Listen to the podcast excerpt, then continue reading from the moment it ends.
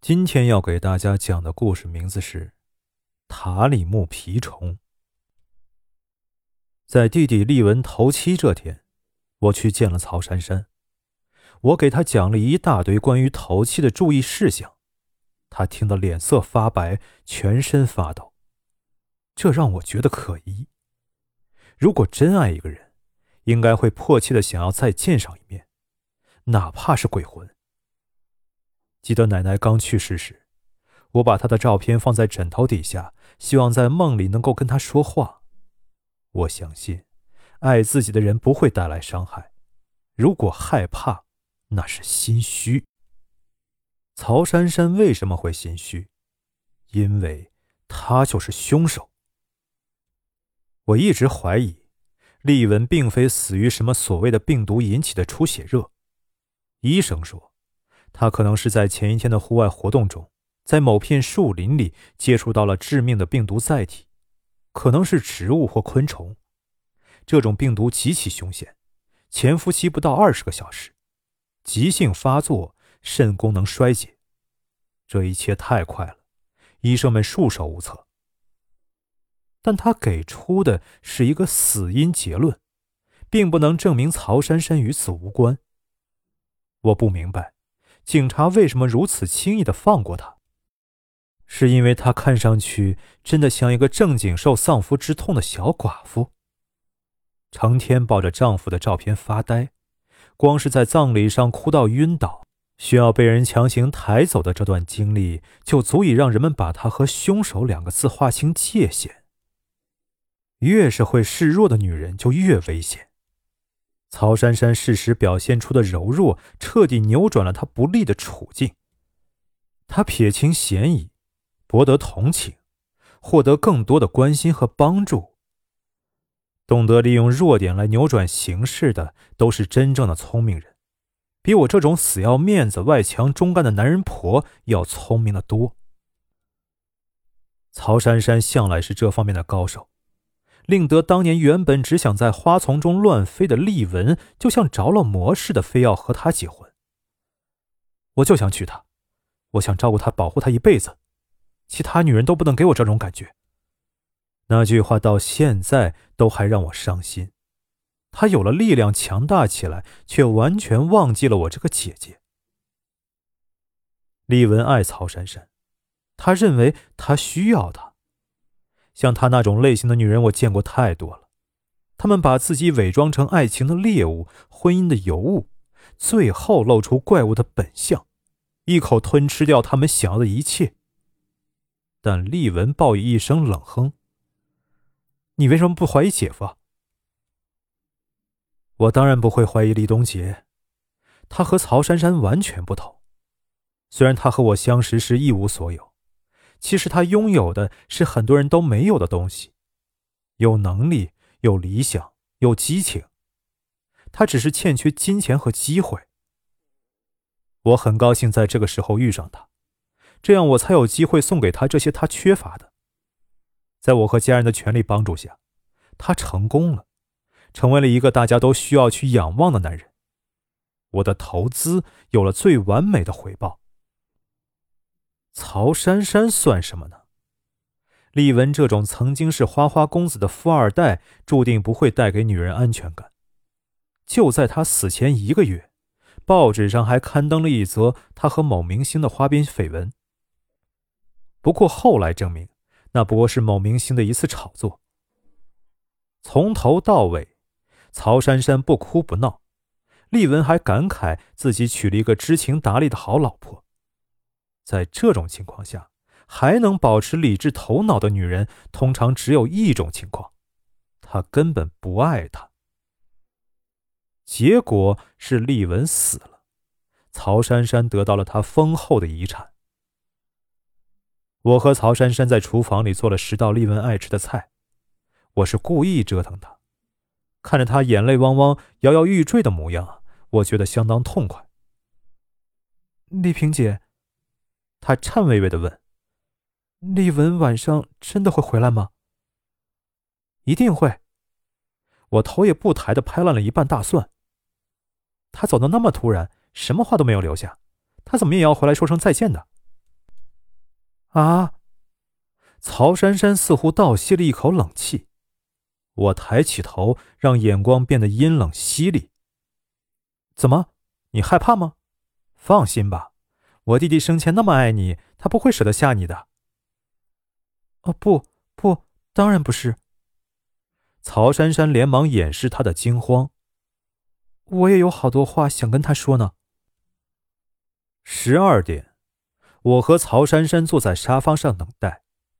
按照习俗，在头七这天晚上，家人要在死者魂魄回来之前回避，睡觉也要蒙在被窝里，不能被死者的魂灵看见，因为当他们看见家人，会心生记挂，不愿意再离开。我泪眼的看着那扇半开的大门。丽文真的会从那道门背后出现吗？他小时候常常喜欢躲在门后，哇的一声跳出来。我每一次都震惊的看着他，说：“无聊。”现在我真希望他哇的一声跳出来。姐姐，这次你终于被我吓到了吧？我真愿意被他吓到。如果曹珊珊真的是凶手，我不会放过他。如果他真的是凶手，你这么做只是隔靴搔痒；如果他不是凶手，这么做太残忍了。李东杰是聪明人，总会提出聪明的建议。他的言外之意是，狐狸会在没有人看见的时候露出尾巴，要捉住它，需要在它不设防时击中要害。我打算听取他的建议，但仍然嘴硬。我倒真想看看他狗急跳墙的样子。黎东杰叹了口气，苦笑。第二天、第三天、第四天，我没有再去找曹珊珊，我找了一个私家侦探所，他们派出人二十四小时监视他。他去了太平洋百货商场，买了一件价值一万七千元的大衣，买了十件总价值为两万元的羊绒衫。还买了一个价值七百元的旅行箱。他去了出国中介，咨询了有关投资移民加拿大的相关问题。他去了新华书店，买了一些英语速成的书和教学碟。我没有再逼他，但看来他还是打算跳墙，索性跳出中国，带着我弟弟的遗产。他将在另一个国家没有顾虑的开始新的生活。我秘密的建了一个实验室，聘请了专家研究出血热。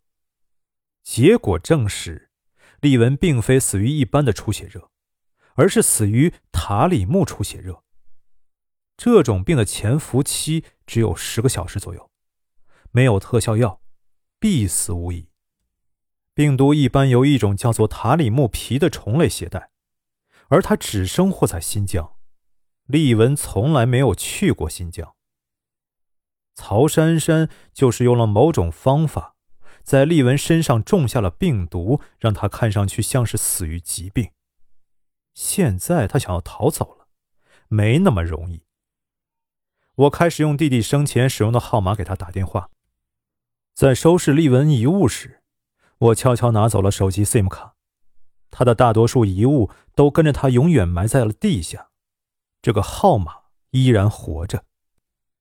我打过去，刚开始他不接，等他接起来，我又挂掉，如此反反复复。每个杀人者心里都有一只鬼，我现在是那只鬼的主人。到最后，我会以牙还牙。所有这一切，黎东杰都不知道。我骗他说我在做一个项目的研究，借工作忘记失去丽文的痛苦。我不想让他认为自己的老婆是个变态。私家侦探送来了新照片，照片上曹珊珊依偎在一个男人的肩头哭泣。这周他和他见了三次面，两次在咖啡厅，一次在宾馆。私家侦探小心翼翼地说出最后三个字，因为他看见我手里的纸杯已经完全没有了纸杯的形状。那个男人。竟然是黎东杰。闺蜜对我说：“世界上没有不变的女人，也没有不变的男人。”我摇头。黎东杰不会。他们说，你会看见的。丽文对我说：“姐姐，你总有一天会发现，你嫁给了一只中山狼。”丽文不喜欢李东杰，他的理由是男人的直觉。我对他说：“我不相信男人的直觉。”丽文说：“我会让你看见的。”现在我看见了，他们都对了，我错了。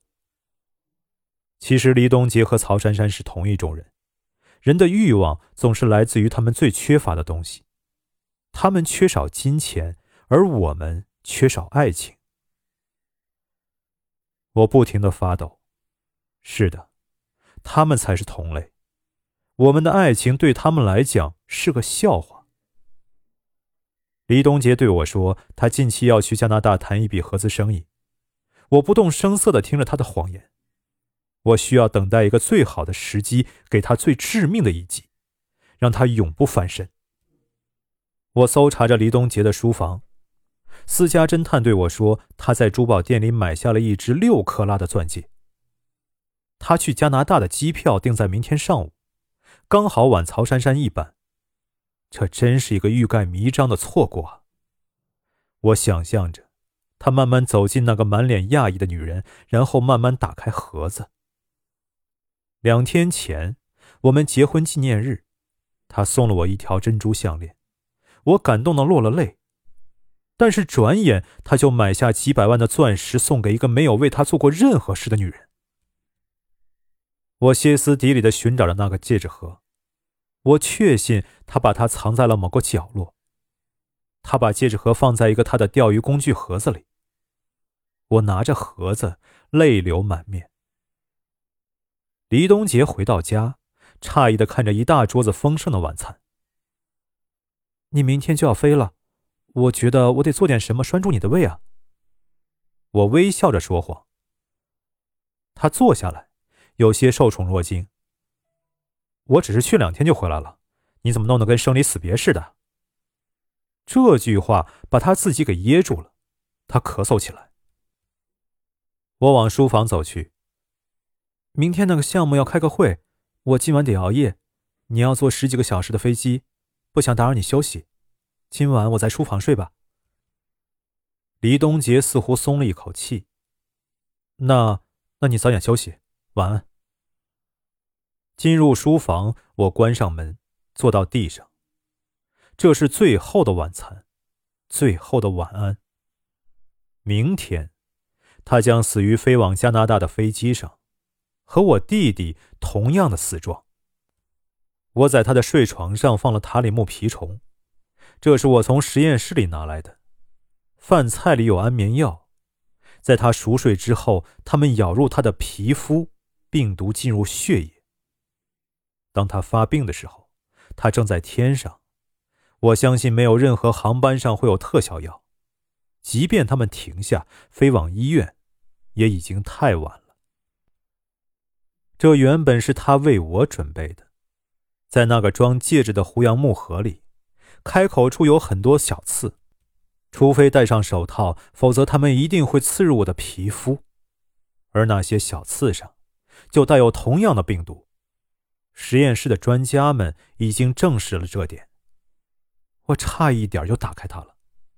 曹珊珊救了我的命，在千钧一发之际，我听到了门铃声。她站在门口哭泣：“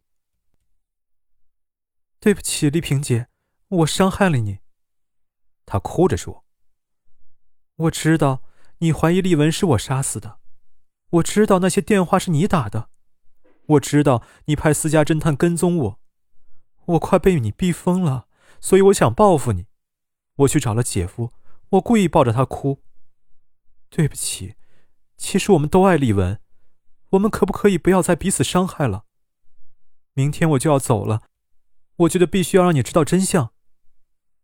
我看着他，浑身冰冷。曹珊珊擦干了眼泪，继续说道：“其实。”你们姐弟俩很像，你们都怀疑对方身边的人是不怀好意的。他也怀疑姐夫，出事前他还说要找证据证明姐夫不是好人。你们为什么就不能相信有真的爱情会出现呢？我嫁给丽文不是为了钱，真的，我爱他，我想姐夫也爱你，我来就是不想让你们有误会。我抱住他发抖，我相信他说的是实话。但如果曹珊珊和黎东杰并没有私情，那么黎东杰为什么要买那个戒指？而像黎东杰那样聪明的男人，如果他要偷情，又怎么会被我抓住把柄？除非从一开始就是一个圈套，他故意让我误会他和曹珊珊，他故意让我找那个戒指盒。原来丽文一直在找证据，也许他找到了。也许这就是他被杀的原因。以牙还牙的时候到了。早晨，黎东杰走出卧房，在为他打领结的时候，我看见他的脖子上有几个小红疹。再见，我对他说。再见。他笑笑。我看着他开着车消失在我的视线里。永不再见，我小声的补充说：“我的噩梦。”这个故事就播讲结束了，感谢您的收听。